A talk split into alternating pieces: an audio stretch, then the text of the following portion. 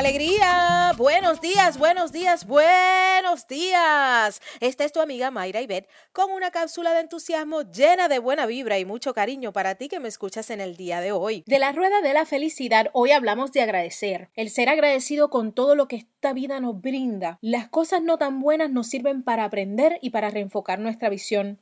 Por su parte, lo bueno nos sirve para energizarnos, para continuar las experiencias de la vida nos sirven para solidificar nuestro carácter y desarrollar nuestra filosofía de vida.